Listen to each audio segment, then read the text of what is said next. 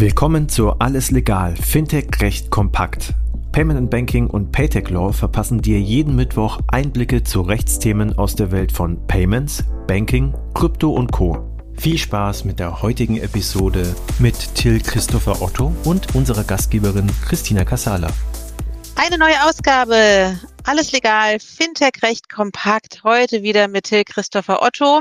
Er ist Anwalt bei Ennerton und wir haben schon die letzte Woche über ein Wort gesprochen, womit man jedes Scrabble-Spiel gewinnt, nämlich das Zukunftsfinanzierungsgesetz. Und nun bist du ja, Till, tatsächlich Experte auch in Sachen EWPG. Wir haben letzte Woche darüber gesprochen, ähm, wie dieses auch im Zukunftsfinanzierungsgesetz aufgenommen worden ist, wie es ergänzt wird. Und vor allen Dingen haben wir darüber gesprochen, dass endlich nun auch die elektronische Aktie darunter fällt. Eine neue Lösung. Was heißt denn das eigentlich für unsere Fintechs?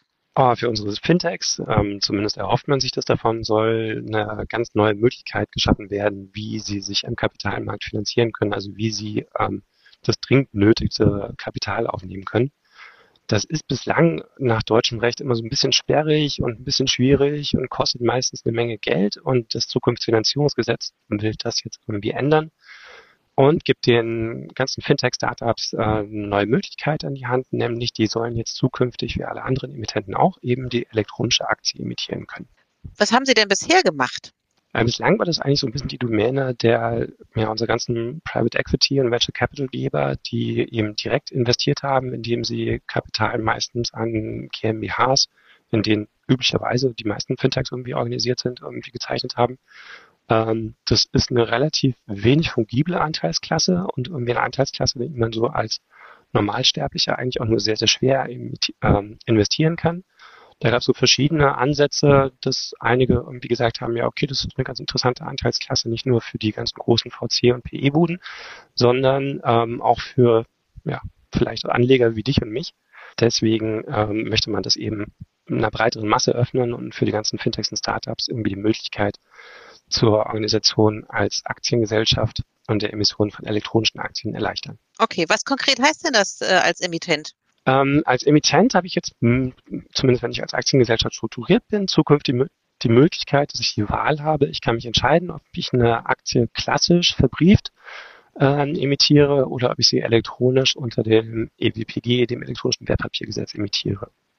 Dazu gibt es noch zwei Möglichkeiten. Ich kann einmal sogenannte Namensaktien begeben, die auf den konkreten ähm, Anteilszeichner lauten. In, in, Klammern schon mal vorgezogen, relativ einfach möglich, oder als äh, sogenannte Inhaberaktien, äh, Englisch vielleicht ein bisschen geläufiger, das sind die sogenannten Bearer Shares. Da klingelt es bei manchen schon so ein bisschen, das ist ein ganz böser Begriff. Die werden äh, auch zulässig sein, aber nur als sogenannte Zentralregisterwertpapiere. Aber dazu vielleicht gleich ein bisschen mehr. Du kannst gerne direkt weitermachen. okay. Die, ähm, wir haben im EWPG äh, eine, eine, eine Auftrennung oder quasi zwei Gleise, die wir gehen können, wenn wir irgendwie äh, Wertpapiere emittieren, elektronische Wertpapiere. Das können einmal sogenannte Zentralregisterwertpapiere, die von einer Depotbank oder einem Zentralregisterführer ähm, äh, gelistet werden oder als Kryptowertpapiere äh, emittiert werden. Kryptowertpapiere sind grundsätzlich so ein bisschen einfacher möglich. Dazu brauche ich einen Kryptowertpapierregisterführer. Das ist eine erlaubnispflichtige Finanzdienstleistung unter dem Kreditverhältnisgesetz. Das hatten wir, glaube ich, irgendwie schon ein paar vorangegangene Folgen bei euch mal. Das sind ähm, eine relativ neue Möglichkeit, aber eine ganz beliebte Möglichkeit. Da sind auch derzeit einige Anbieter im Erlaubnisverfahren oder auch etablierte Anbieter, die sich irgendwie eine neue Lizenz dazu holen, um es anbieten zu können. Und ich habe sogar die Möglichkeit, dass ich als Emittent selber diese Funktion wahrnehmen kann, also selber dieses Register führe. Also alles in allem relativ simpel. Äh, Zentralregisterführung ist dann natürlich nochmal eine größere Disziplin. Also Zentralverwahrer und die Pro-Banken, die es anbieten dürfen, das sind das ein extrem aufwendiges Erlaubnisverfahren und die sind hoch reguliert. In anderen Worten ist alles einen ziemlich großen Aufwand verbunden und äh, damit natürlich irgendwie auch so ein bisschen weniger ja, beliebt, was irgendwie die Mission angeht. Diese sogenannten Inhaberaktien oder Bearer Shares, ähm, ich hatte gerade schon angesprochen, die stehen immer so ein bisschen unter Beschuss und zwar unter dem Gesichtspunkt Geldwäsche. Inhaberaktie heißt, ich kann tatsächlich die Rechte, also ich gelte als Berechtigter aus diesen Aktien einfach nur, indem ich in klassisch den Besitz der, Besitz der Urkunde bin, die auch keinen Namen verzeichnet. Und neu eben, wenn ich äh, in, dem, in dem Register verzeichnet bin.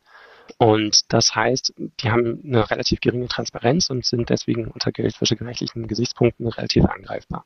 Insofern sieht auch das EWPG oder die EWPG-Entwurf, äh, ja, Änderungsentwurf des EWPG jetzt vor, dass irgendwie auch diese Inhaberaktien nur als Zentralregister Wertpapiere aus, äh, ausgeformt werden können.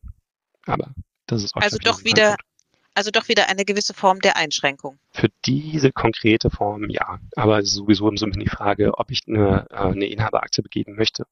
Da habe ich vielleicht einen, einen Plus irgendwie auf der Fungibilität. Das ist ein bisschen leichter handelbar, weil ich da natürlich irgendwie nicht immer diese Eintragung ins Register habe äh, zur Übertragung.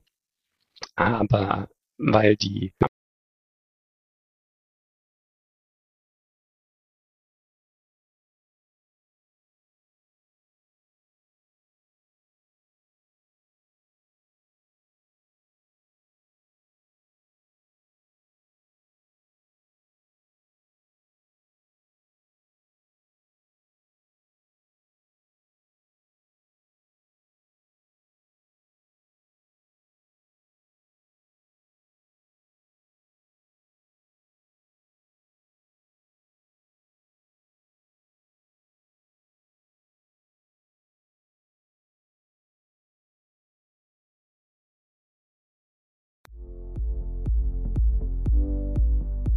Das war alles legal, Fintech recht kompakt für dieses Mal.